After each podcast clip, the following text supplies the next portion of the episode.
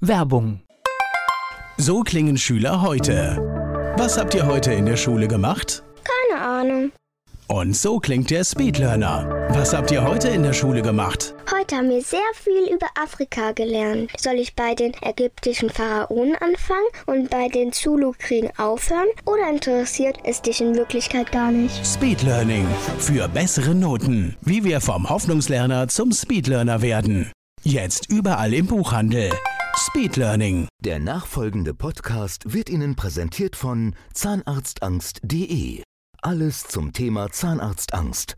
Abonnieren Sie auch unseren Podcast. Antenne 1, mein heutiger Gast ist männlich Name. Ja, mein Name ist Christian Schmitz. Alter. Ich bin 56 Jahre noch. Geburtsort. Mainz. Beruf. Ursprünglich Speditionskaufmann, heute Winzer. Haben Sie Hobbys oder war das gerade schon das Hobby? Nein, ich habe in der Tat aus der Vergangenheit noch so ein paar Hobbys rübergerettet. Dazu gehört das Skifahren, Windsurfen, ich laufe Marathon, mittlerweile nur noch Halbmarathon, Wasserski, sehr viel Mountainbiken. Das ist so mal so die Hauptbeschäftigung sonst, ja. Gibt es sowas wie ein Lebensmotto? Bewusst leben vielleicht so als Überschrift, dass man sich Dinge jetzt so hier und heute bewusst macht und sie gegebenenfalls dann auch vielleicht ein bisschen mehr genießen kann. Die Menschen, die mit Ihnen zusammenarbeiten, was meinen Sie, sagen die über Sie? Was macht Sie aus? Woran erkenne ich Sie? Da würde ich das überschreiben mit vielleicht am Anfang, wenn man mich kennenlernt, etwas zurückhaltender, aber dann würde ich sagen, doch ruhig und verlässlich, so ein bisschen als Überschrift vielleicht. So, ein echter Mainzer mal wieder da. Das heißt, Sie sind in Mainz geboren und auch aufgewachsen?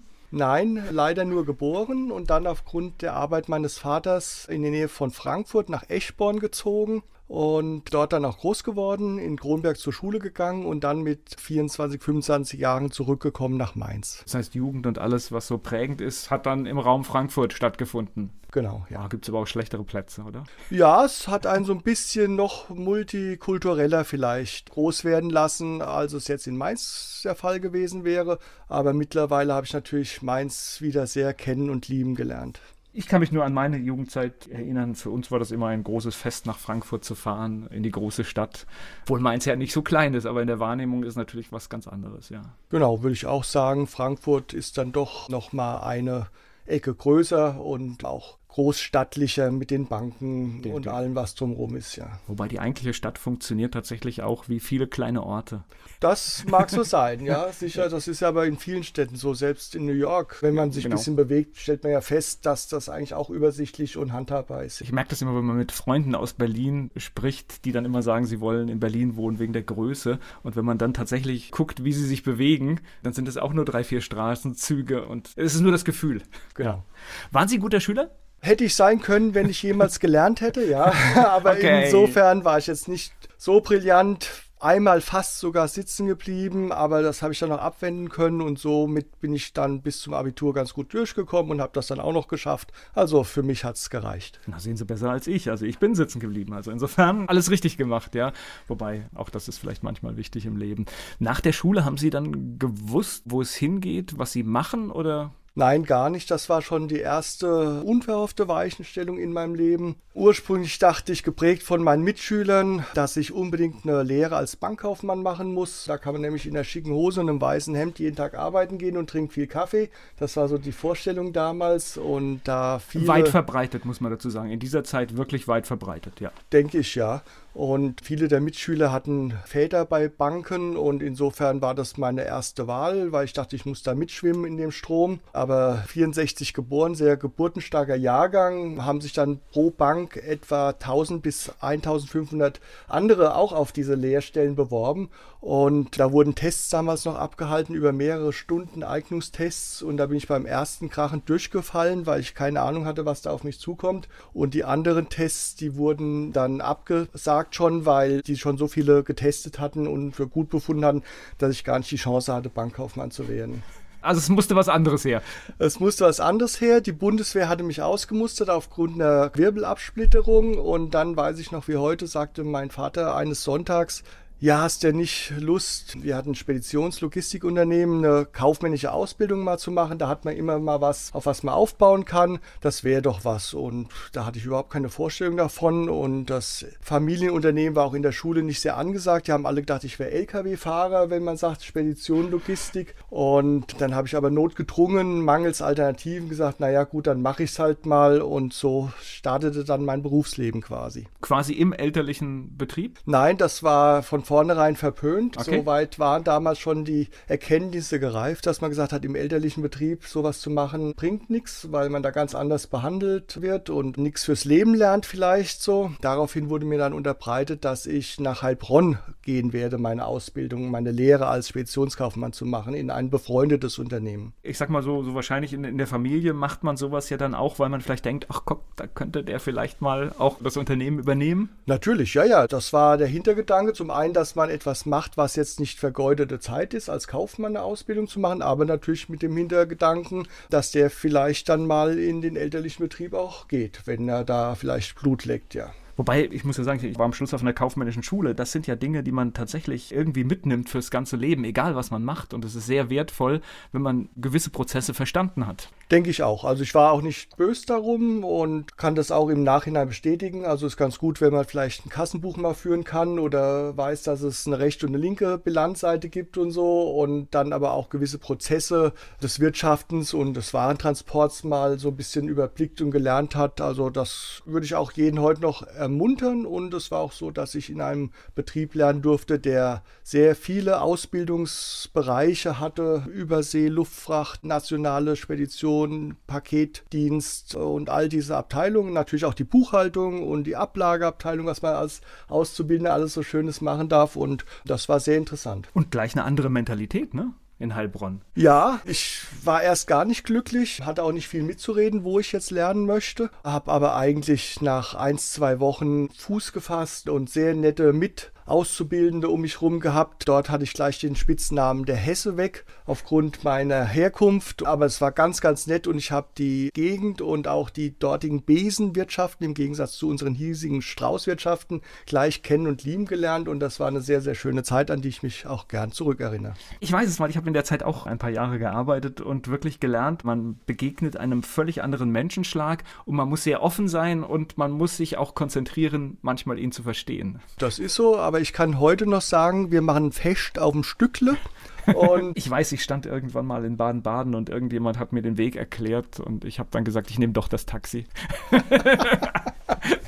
ja, also man hat, glaube ich, immer mit mir Gnade gehabt und hat es dann so formuliert, dass ich es gut verstehen ja. konnte. Und es ist auch eine charmante Sprache, wenn man sich ein bisschen drauf einlässt. Ist auf alle Fälle eine lebenswerte Region, das muss man einfach so sagen. Das heißt, Ausbildung dort gemacht, alles, was dazugehört? Genau, das ging damals, glaube ich, zwei Jahre. Man hat ja dann als Abiturient durfte man verkürzen irgendwie auf anderthalb oder so, ich weiß nicht mehr ganz genau und kam dann von dort wieder mit dem brennenden Wunsch, auch bei uns im elterlichen Betrieb einen Paketdienst zu installieren. Das war für mich so das, was hängen geblieben ist aus dieser ganzen Speditionswelt. Ich fand die Paketsparte, die damals sehr stark am Wachsen war, als absolut spannendes Medium, weil das sehr technisiert war und dieses ganze Thema Sendungsverfolgung, Sendungsstatus und all diese Themen haben mich brennend interessiert. Wobei das natürlich auf einem ganz anderen Niveau war, auf dem wir uns heute bewegen. Ne? Heute ist es ja Irrsinn geworden. Die Grundgedanken standen damals aber auch schon so, dass ja. man Pakete scannt. Barcode-Technologie war von Anfang an damals schon State of the Art und man hat aber halt versucht, diese Stati, die auf den verschiedenen Wegpunkten gescannt werden, dann auch wirklich als Information schnellstmöglich dem Absender oder dem Empfänger zur Verfügung zu stellen und dadurch jederzeit Kontrolle über das Paket zu haben. Also ich weiß, da waren gerade die Speditionen und die Direktkuriere, die waren da viel, viel, viel schneller als äh, zum Beispiel die behäbige Deutsche Post in diesem Bereich. Also ich kann mich auch daran erinnern, dass es da schon die ersten Nachverfolgungen gab. Ich weiß gar nicht, ich glaube, da gab es das bei der Post noch gar nicht. Ja, das ist richtig. Da hat man sein Paket abgegeben und hat dann darauf gehofft, dass es irgendwann irgendwo ankommt. Ja. ja. ja, verrückt, aber ist natürlich ein ruinöser Wettbewerb wahrscheinlich mit geworden. Wenn ich manchmal schaue, dass ich irgendeine Paketsendung für 3,95 oder 4,95 ans andere Ende der Republik jage, dann ist das natürlich natürlich schon ein heftiger Wettbewerb. So war das auch, wobei das in der Zeit, wo wir gestartet haben, das war dann so 84, 85, da gab es noch ein bisschen Raum für Wettbewerb, insofern, dass in der Tat die Post noch nicht so ganz erwacht war. Hieß damals auch noch Post und nicht DHL aus meiner Erinnerung. Und ein bisschen später müsste diese Teilung erfolgt sein, ja. ja. ja.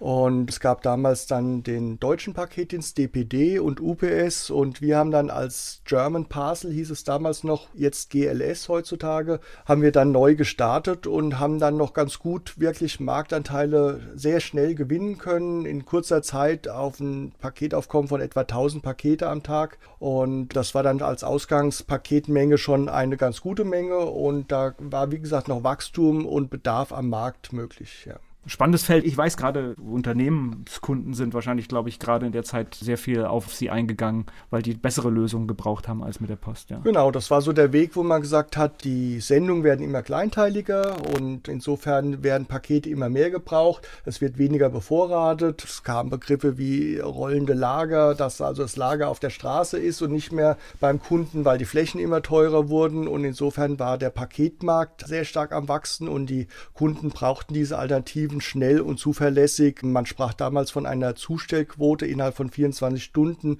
deutlich über 90 Prozent. Das war immer so das große Ziel da waren ja schon alle Probleme der heutigen Zeit drin, gerade in den Sätzen Lieferketten und all diese Geschichten, die uns in dem Moment, wo es durchbrochen wird, wo das nicht mehr funktioniert, sowas von auf die Füße fallen. Das ist ja heute ein ganz, ganz großes Thema. Absolut, ja. ja wenn irgendeine der Ketten nicht mehr funktioniert, dann steht ein ganzes Werk im Zweifelsfall still. Aber auf der anderen Seite muss es vielleicht so weit kommen, ja, deswegen. Denke ich auch. In der damaligen Zeit hat man das zwar immer wieder postuliert, aber nicht so richtig dran geglaubt, dass es solche Dimensionen, wie wir es heute mal kennengelernt haben oder wie es momentan ja auch in England ist, dass solche Ausmaße bekommen könnte, hat man in der damaligen Wachstumszeit eigentlich nicht gedacht. Ja, ja wir haben gerade eine Warnung vom Einzelhandelsverband, dass man sich um die Weihnachtsgeschenke kümmern soll, weil nicht garantiert werden kann, dass alles da ist vor Weihnachten. Also da ist tatsächlich eine Warnung ausgesprochen, Verrückt, dass man sich ja. jetzt kümmern soll, weil einfach nicht garantiert ist, was überhaupt im Lager ist und nicht, dass man damit irgendwas da steht, was man haben will und nicht bekommt. Mhm.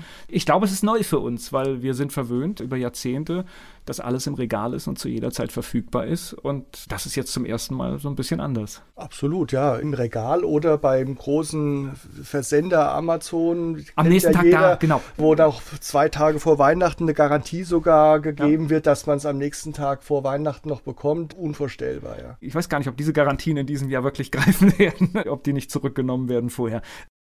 Das heißt, das haben Sie alles im elterlichen Betrieb gemacht? Genau, damals erst als IDS-Paketdienst und dann als German Parcel haben wir das im Verbund allerdings mit weiteren mittelständigen Spediteuren in Deutschland dieses System dann bundesweit flächendeckend aufgezogen. Das war ja von einem Unternehmen eigentlich nicht alleine zu leisten, weil es etwa 30, 35 Standorte benötigt in Deutschland, um flächendeckend wirklich diese 24 Stunden auch in den letzten Winkel garantieren zu können. Also klar, man, man hat dann wahrscheinlich feste Strecken, man fährt, was weiß ich, von, ich weiß gar nicht, wo ging es los, von Mainz, Frankfurt? Von Mainz aus, ja. Genau, da fährt man nach Hannover, dort übergibt man es an Partner und der kümmert sich dann und sortiert neu. Ja, so ist es im Stückgutgeschäft. Im Paketgeschäft war es damals mehr so, dass wir über einen Zentralumschlagsplatz gegangen sind in Bad Hersfeld. Das wurde dort von dieser Kooperation German Parcel gebaut und alle sind dahin gefahren, sternförmig praktisch, weil das ungefähr die Mitte von Deutschland ist. Deshalb gibt es dort auch so viele Umschlagsplätze in der Nähe von Bad Hersfeld. Und dort wurde es sortiert und dann kriegt jeder dann die Pakete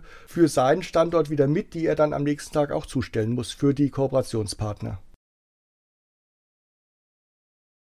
Wie lange haben Sie das gemacht? Das kann ich gar nicht so ganz genau sagen. Etwa würde ich sagen fünf, sechs Jahre. Und dann kam die nächste Ansprache, dass ich mich doch ein bisschen fortentwickeln müsste, auch in anderen Bereichen. Und mein Onkel war es damals, der sagte, ja, die Stelle im Bereich der Kontraktlogistik würde frei. Der damalige Prokurist hat sich umorientiert, wollte was anderes machen in einem anderen Betrieb.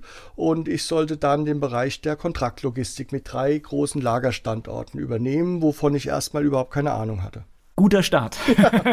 das heißt reinarbeiten, ne? Genau, ich hatte eine kleine Übergangszeit zusammen mit dem Kollegen, der mich in alles so ein bisschen eingeführt hat. Aber ich muss wirklich sagen, ich hatte von Kommissionierung, Lagerung und all diesen Themen praktisch keine Ahnung, habe ich auch in der Ausbildung nicht gemacht. Und es war dann wirklich so ein bisschen das nächste Mal nach dieser Paketkarriere dann so Learning by Doing im Bereich der Kontraktlogistik. Ja. Wobei das ja entspricht ja auch dem, was wir heute erleben. Man kann sich auf das, was man macht, nur noch bedingt verlassen. Man muss immer wieder neue Dinge erlernen. Also insofern sehr, schon damals sehr fortschrittlich. Ja? ja, war in der Tat so und hat dann auch ein bisschen so die Angst vor dem Neuen genommen. Die hatte ich am Anfang natürlich schon so ein bisschen. Ich war auch noch mal ein halbes Jahr in England. Das war aber zwei, drei Jahre zuvor, wo es dann auch hieß, ich soll ein bisschen internationale Erfahrungen sammeln. Und das waren schon immer wieder Sachen, da schluckt man als junger Mensch erst so ein bisschen, wenn es dann heißt, du packst jetzt dein Auto und fährst nach London und arbeitest da mal ein halbes, dreiviertel Jahr. Das war also für mich keine Selbstverständlichkeit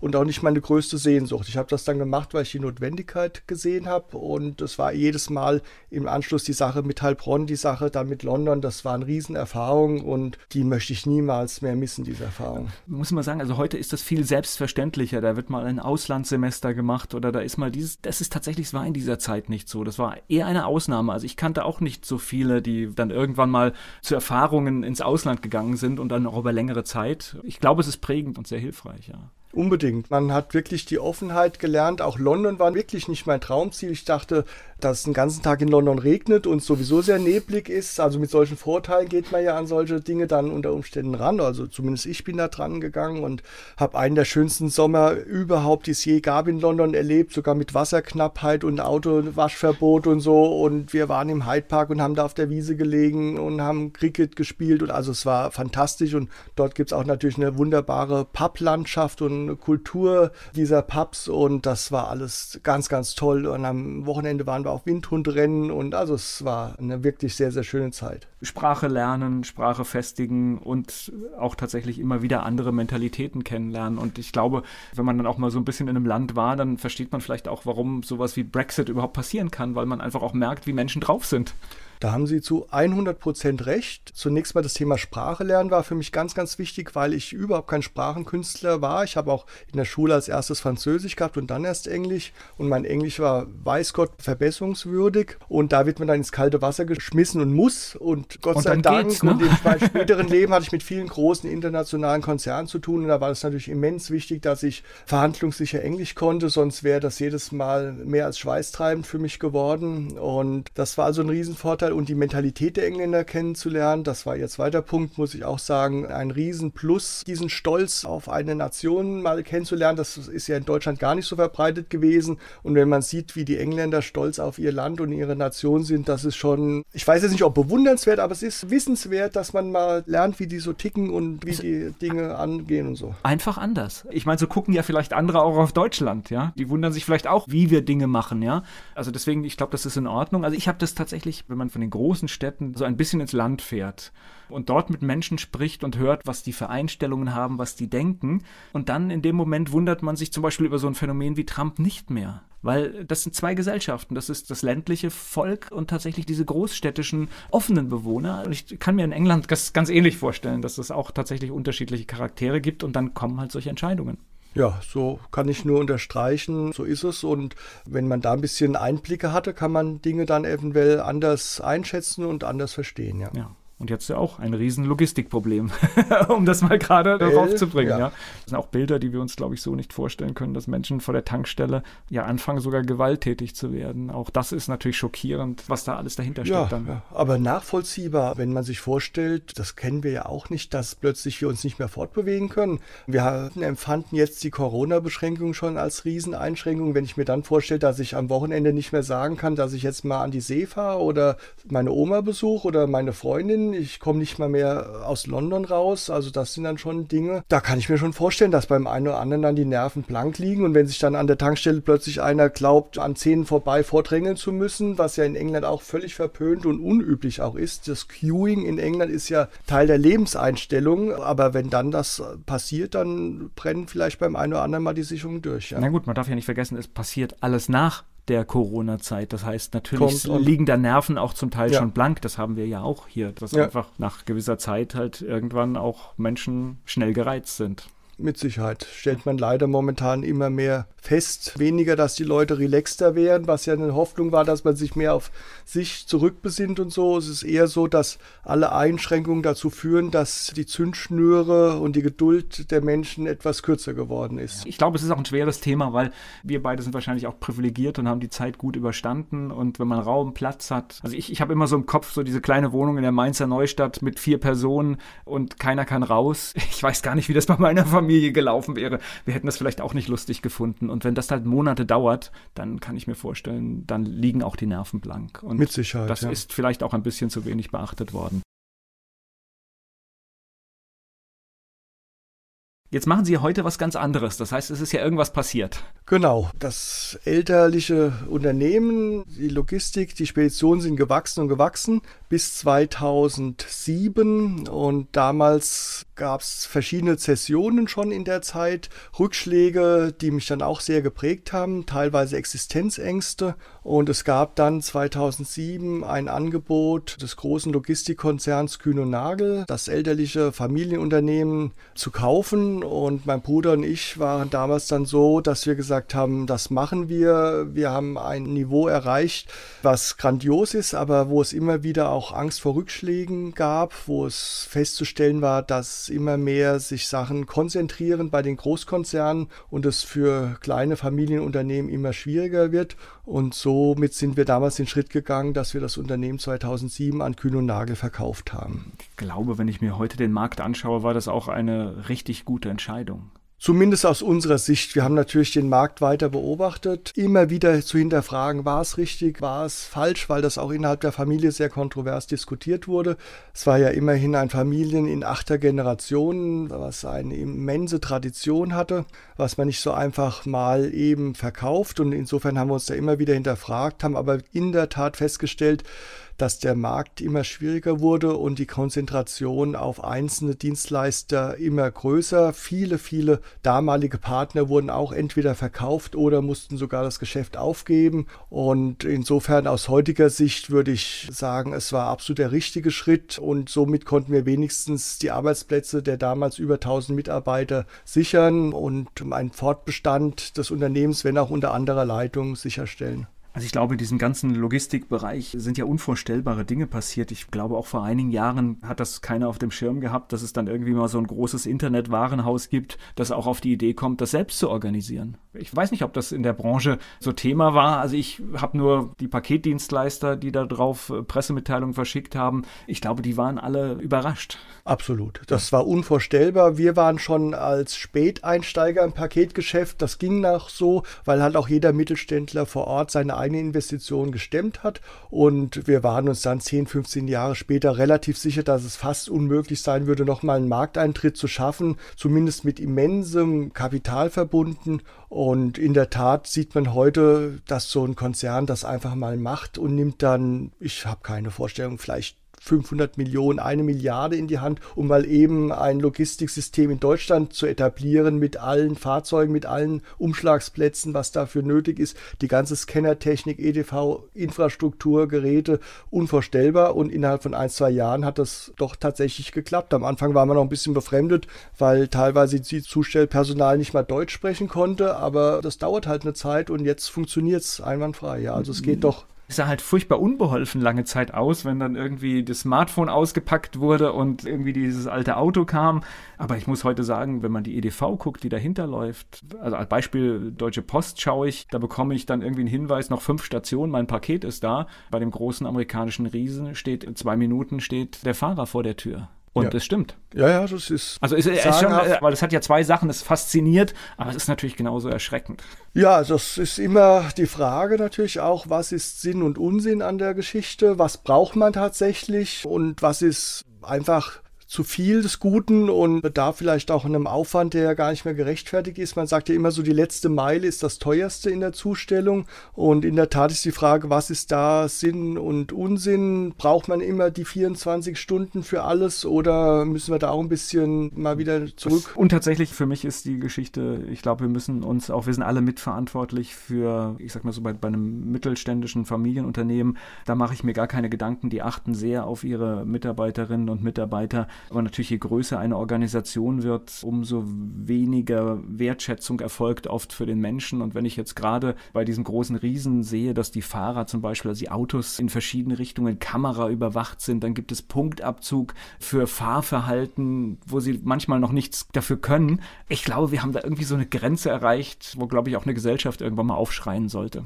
Das kann sein. Also es führt sicherlich zu einem Wildwuchs, weil die Kontrolle nahezu hundertprozentig ist, all dieser Prozesse und der Menschen, die in den Prozessen arbeiten. Und da ist es sicherlich gut, wenn es dann andere gibt, die dann auch mal einen Finger in die Wunde legen und sagen, ist das alles noch so in Ordnung, ist das noch menschenwürdig, weil ja in der Tat in den letzten Jahren und Jahrzehnten immer schneller geworden ist und durch EDV, E-Mails und alles ist das ja praktisch 24 Stunden rund um die Uhr live alles. Und da geht der Mensch so ein bisschen unter und ist wahrscheinlich dann auch, verkommt so ein bisschen zu einer Manövriermasse und zu einer ja. Zahl, ja. Ja, und das, ich denke, Kontrolle ist mit Sicherheit gut, aber man muss halt aufpassen, dass es nicht in Überwachung geht, weil tatsächlich ein bisschen Motivation sollten die Menschen auch noch haben und ein bisschen Spaß. Und der Mensch funktioniert halt nicht 100% perfekt und kleine Fehler, glaube ich, gehören halt auch dazu. Genau. So, Sie haben aber was Wunderbares Neues gefunden. genau, ist vielleicht so ein Gegengewicht zu dem, wo wir jetzt gesagt haben, es ist immer schneller und verrückter geworden. Bei uns zum Schluss auch hat man E-Mails von 7 Uhr morgens bis 23 Uhr abends empfangen und verschickt. Und ich habe dann einen anderen Weg gewählt. Nachdem ich dann bei Kühn und Nagel damals zwei Jahre später ausgeschieden bin, kam unverhofft und unerwartet die Möglichkeit, ein Weingut in Ingelheim zu kaufen. Und da haben wir damals zugegriffen, weil es sogar ein VDP-Weingut war, also im Mitglied im Verband der Prädikatsweingüter. Und das ist natürlich, ich würde mal sagen, 180 Prozent entgegengesetzt zu dem, was ich vorher gemacht habe. Ähm, dieser Beruf, da wird es zwar auch manchmal hektisch, speziell wie jetzt im Herbst, aber grundsätzlich von ganz anderen Prozesszyklen und Abläufen geprägt, als das in meinem Leben davor der Fall war. Haben Sie mit Wein vorher was zu tun gehabt? Nicht wirklich, in einer Form schon, dass unsere Familie schon vor vielen, vielen Jahren am Mainzer Ballplatz, damals noch ansässig, einen Weinhandel hatte. Das hat aber nicht allzu sehr auf mich abgefärbt. Das war auch zwei Generationen vor mir. Und ich habe allerdings dann aus einem gewissen Weininteresse heraus nach meiner aktiven Zeit bei Kühn und Nagel angefangen, mich im Wein fortzubilden, in Geisenheim Weinakademiker studiert und da kam das natürlich dann sehr, sehr passend, fast wie die Faust aufs Auge, dann das theoretisch erworbene Wissen dann auch mal in die Tat umzusetzen. Und wie kommt man jetzt an Weingut? Ich glaube, Weingüter sind ja nicht jeden Tag zu verkaufen. In der Tat nicht, zumindest keins, was dem VDP angehört. Und da war es halt so bei dem Weingut in Ingelheim, das Weingut Josef Neuss oder J. Neuss war das oder ist es auch heute noch. Da gab es keinen Nachfolger, wie das halt dann immer mal so passiert. Und deshalb haben die drei Brüder, denen das gehört hat, gesagt, wir wollen es verkaufen, solange es noch verkaufbar ist. Und haben sich dann umgeschaut, wie sie es verkaufen können, haben es aber in einem Stück nicht verkauft bekommen und haben dann für die Gebäude tolles Hofgut einen Käufer gefunden, der dort Eigentumswohnungen reinbauen wollte und wollten dann den Namen und die Weinberge separat verkaufen und so kamen wir damals dann zusammen. Aber sie haben ja doch mehr als die Weinberge bekommen, ne? so ist es, genau. Die Firma, die die Eigentumswohnung damals dort bauen wollte, das war oder ist die Firma Gemünden aus Ingelheim. Und wir hatten guten Kontakt zum Dirk Gemünden und der hat dann gesagt, ja, ich will hier zwar Eigentumswohnung bauen, aber ich sehe auch die Notwendigkeit, dass ihr ja tolle Räumlichkeiten braucht. Wenn ihr jetzt schon die Weinberge und die Marke kauft und hat uns die Möglichkeit gegeben, dann das Weingut von ihm zurückzukaufen, bevor da irgendwas gebaut und umgebaut wurde, sodass wieder alles zusammen war, worüber wir natürlich auch heute noch sehr froh sind, weil die Gebäude schon einzigartig sind mit einem Gewölbekeller, der wohl einer der längsten in Rheinhessen ist und das sprüht einfach die ganze Tradition, die das Weingut seit 1881 dort hat, aus und es wäre jammerschade gewesen, wenn das nicht mehr dabei gewesen wäre. Das heißt, Sie haben im Prinzip da etwas gerettet, ne?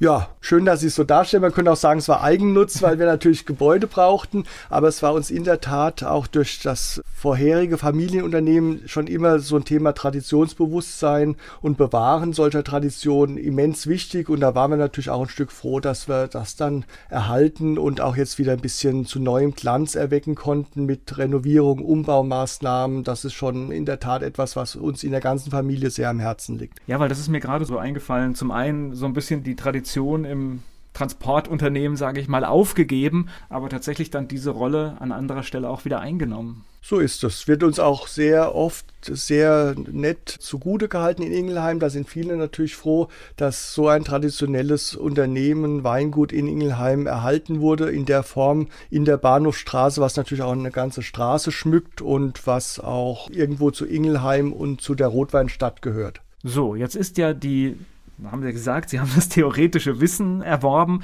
aber das theoretische Wissen und die Praxis, ich glaube, da liegen dann auch noch mal Welten dazwischen, ne?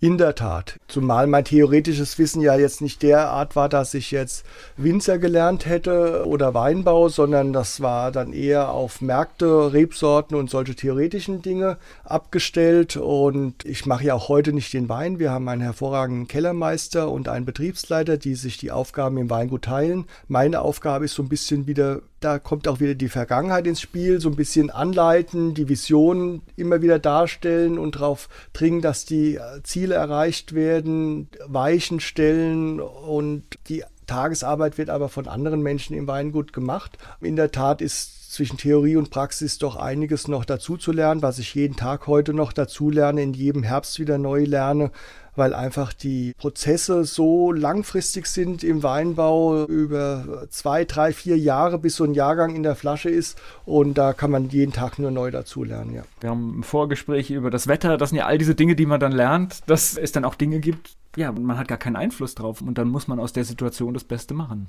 Genau, das ist das Einzige, was mich an dem Beruf so ein bisschen grämt. Das sind die Faktoren, die man nicht beeinflussen kann. Das hatte man in der Logistik versucht, größtenteils auszumerzen. Und jetzt stellt man fest, da sind Faktoren, die sind völlig unbeeinflussbar. Aber auch da, ja, man kriegt jetzt heute zum Beispiel in einem Jahr, wo es sehr viel regnet, gesagt, ah ja, das gab es doch alles schon mal, 2010 und 2000, was weiß ich. Und das sind Dinge in der Tat, die man lernen und akzeptieren muss. Aber auch da lernt man, dass es da 100 Stellschrauben gibt, wie man die Laubwand der Rebe einrichtet. Also ob man entblättert, ob man einseitig entblättert, zweiseitig, ob man gar nicht entblättert, was jetzt sehr, sehr schlecht gewesen wäre in einem Jahr, wo es sehr feucht ist, weil dann die Traumzone immer wieder Feuchtigkeit abbekommt. Also man kann darauf einwirken, aber man muss eine immense Erfahrung haben, um das in jedem Jahr, was ja jetzt sehr unterschiedlich ist, wieder richtig zu machen.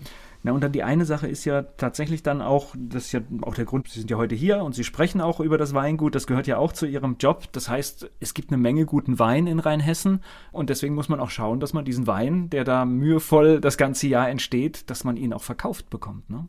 Genau, dieser Marketingaspekt gehört natürlich auch dazu. Und das ist dann wieder eine ganz andere Medaille. Sicherlich hätte ich mir das noch am ehesten zugetraut, etwas zu verkaufen, aber da stellt man auch fest, dass man sich natürlich in einer ganz anderen Sprache bewegt und dass man auch ein Gefühl transportiert oder transportieren muss, um beim Konsumenten irgendetwas auszulösen, was er dann im Produkt bestenfalls natürlich auch wiederfinden sollte. Und wenn das zusammenpasst, dann wird das langsam erfolgreich.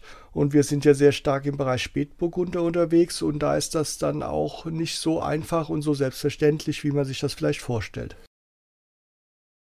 Was ich aber glaube, was bei Ihnen so ganz gut gelungen ist, Sie docken wirklich an dieser Geschichte des Weinguts an. Das heißt, Sie haben gleich dafür gesorgt, dass die Geschichte in Buchform da ist, dass sie erzählt ist und dass da nicht 2013 irgendwie was, was ganz Neues entstanden ist, sondern man lebt mit der Tradition. Unbedingt, weil sie auch erzählenswert und einzigartig ist. Der Josef Neuss hat das, wie gesagt, 1881 gegründet.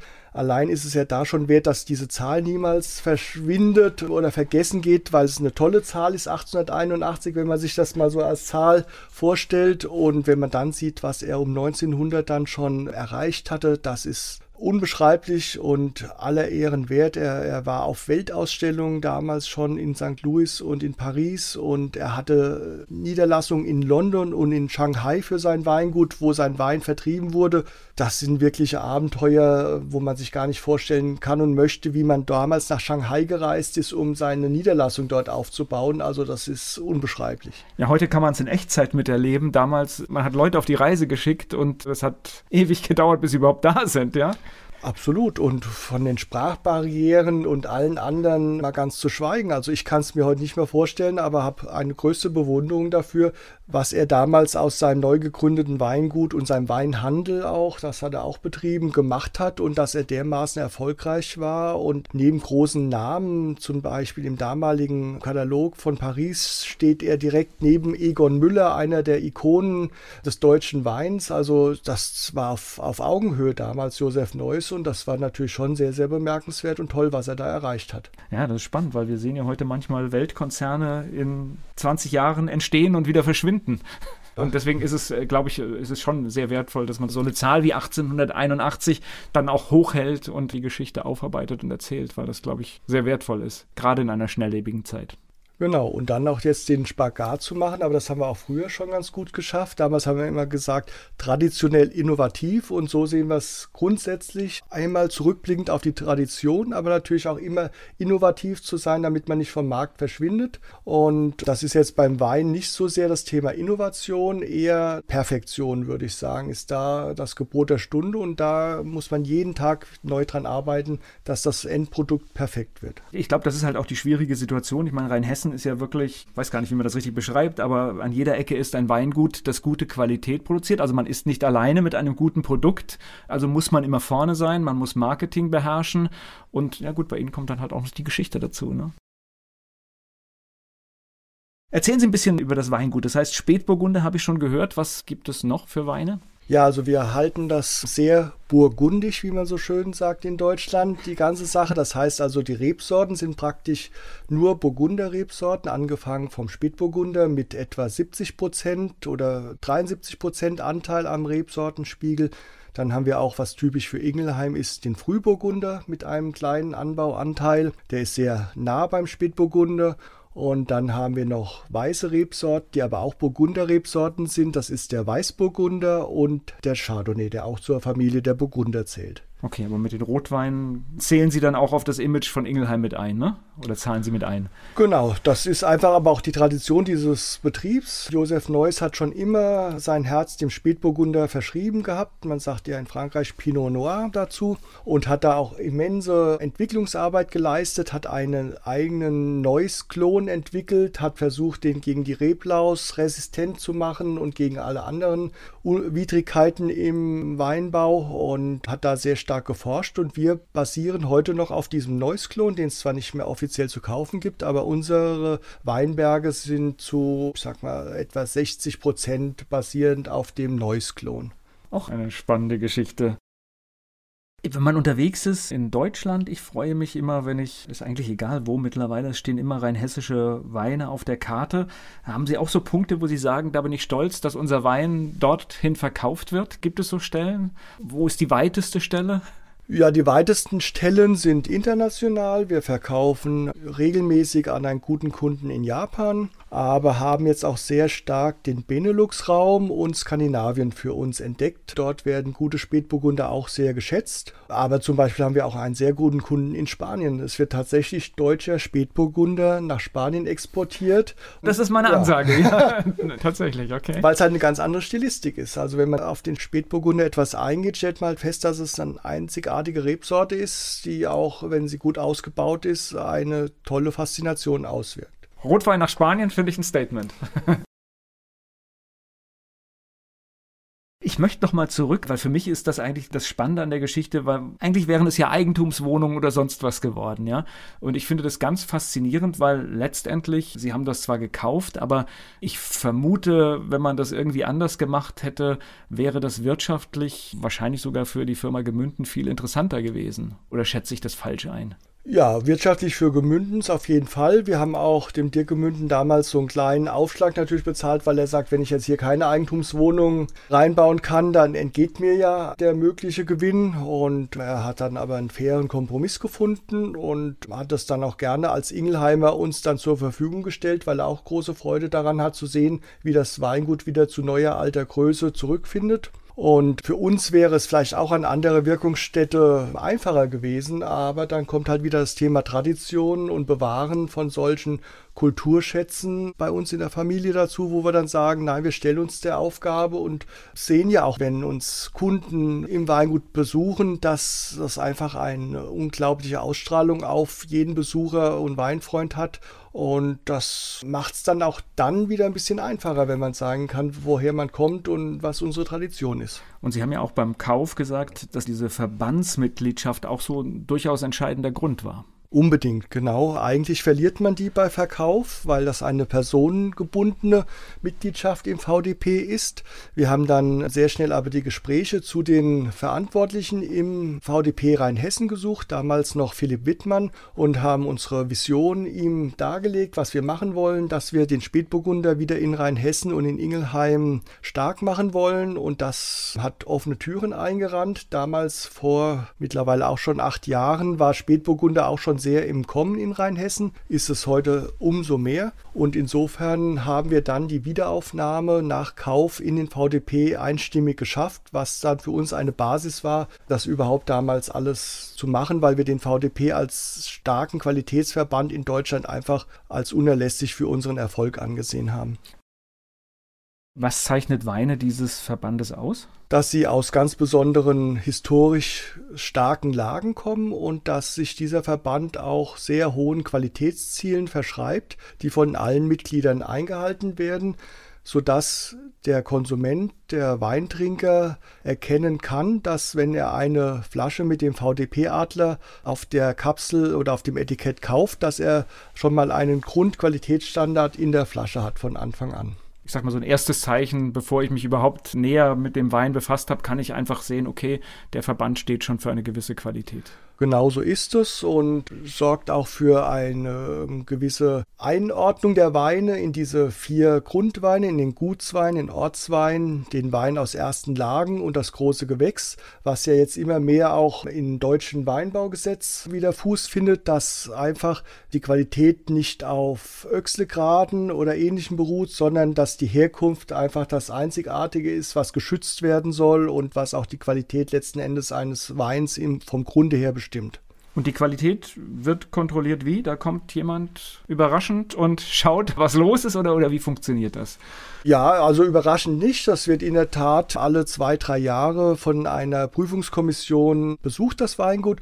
Und da werden ganz viele Aspekte abgefragt. Ganz wichtig zum Beispiel, dass auch von jedem Hektar nur eine gewisse Menge geerntet werden darf, dass also kein Massenwein entsteht, sondern dass wirklich Qualitätsmengen eingehalten werden, dass das Weingut sich entsprechend nach außen präsentiert, dass alles, was in der Weinbereitung wesentlich ist, eingehalten wird und, und, und. Also da gibt es ganz viele Aspekte und das ist ein gegenseitiges Qualitätsversprechen, was auch in diesem Verband von allen dann eingehalten wird. Naja, überraschend ist, glaube ich, bei einem Produkt, das über so einen langen Zeitraum entsteht, auch unsinnig, ne? Weil wenn irgendwas nicht stimmt, dann kann man das auch nicht wegwischen, weil es halt ja über lange Zeit entsteht. Ja, das ist so. Also alles, was schon im Rebschnitt gemacht wird, findet sich irgendwo, irgendwann in der Flasche in irgendeiner Form wieder, ja. Ein spannendes Thema. Gehen wir nochmal auf das Buch ein. Das heißt, tatsächlich von Ihrer Familie wurde ein Buch über das Weingut initiiert, wo die ganze Geschichte zu finden ist. Genau, da ist nicht nur die Geschichte des Weinguts Neuss drin, sondern auch so ein bisschen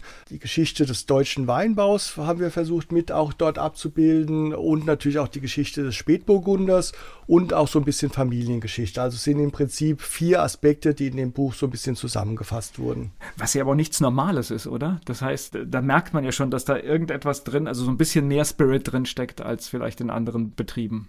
Ja, es ist also ein Steckenpferd und Hobby meines Onkels, der hat es maßgeblich vorangetrieben, weil er richtigerweise der Meinung ist, dass man bestimmte Sachverhalte, Dinge in einem Buch wunderbar zusammenfassen kann und festhalten kann. Und ich denke, das ist uns auch gelungen. Und da hat man einfach jetzt was in der Hand, wo man sagen kann, da kann man nachschlagen, da kann man dokumentieren, da kann man auch eine Visitenkarte eines Unternehmens mal beim Kunden abgeben und der kann in Ruhe Dinge dann nochmal nachlesen, auf sich wirken lassen. Das ist ja auf einer Homepage so gar nicht möglich und abbildbar. Ja, die vielleicht auch schon in zwei Jahren aus irgendwelchen Gründen, weil das Marketing ist völlig anders aussieht und da ist zwar immer ein Abriss der Geschichte, aber natürlich meistens nur ein Abriss. Erschien übrigens beim Verlag Bonnewitz Richtig. und dort kann man das auch bekommen, wenn man sich für die Geschichte interessiert. Genau. Ja, ich danke Ihnen für den Einblick. Das ist spannend und ich glaube für ganz Ingelheim ein Gewinn, dass Sie das machen. Vielen Dank. Ja, also wir versuchen es zumindest. Das ist unser Anspruch, dem wir auch jeden Tag gerecht werden wollen, dass es auch wirklich eine Bereicherung ist. Und dafür stehen wir jeden Tag auf und kämpfen wir jeden Tag, ja. Dieser Podcast wurde Ihnen präsentiert von Zahnarztangst.de. Alles zum Thema Zahnarztangst. Abonnieren Sie auch unseren Podcast. Werbung. So klingen Schüler heute. Was habt ihr heute in der Schule gemacht? Keine Ahnung. Und so klingt der Speedlearner. Was habt ihr heute in der Schule gemacht? Heute haben wir sehr viel über Afrika gelernt. Soll ich bei den ägyptischen Pharaonen anfangen und bei den Zulu-Kriegen aufhören? Oder interessiert es dich in Wirklichkeit gar nicht? Speedlearning. Für bessere Noten. Wie wir vom Hoffnungslerner zum Speedlearner werden. Jetzt überall im Buchhandel. Speedlearning.